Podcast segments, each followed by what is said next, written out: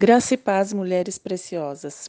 Hoje o nosso devocional é baseado no livro de Salmos, capítulo 37, versículo 18, que diz: A cada dia o Senhor cuida dos íntegros. Eles receberão uma herança que dura para sempre. Você já recebeu uma herança? Eu nunca. Não porque não tenha parentes falecidos que pudessem me deixar uma herança, porque meu pai já é falecido.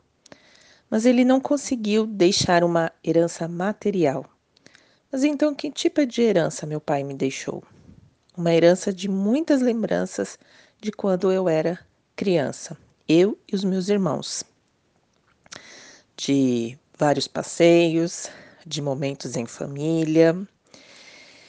Bom, a herança que recebi do meu pai terreno foi uma herança de boas lembranças. Mas qual é essa herança que o nosso Pai Celestial diz que dura para sempre?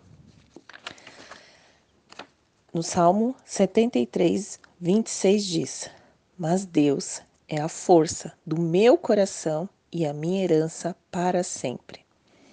No livro de João 14, 18 diz: mas vocês o conhecem, pois ele habita com vocês agora e depois estará em vocês.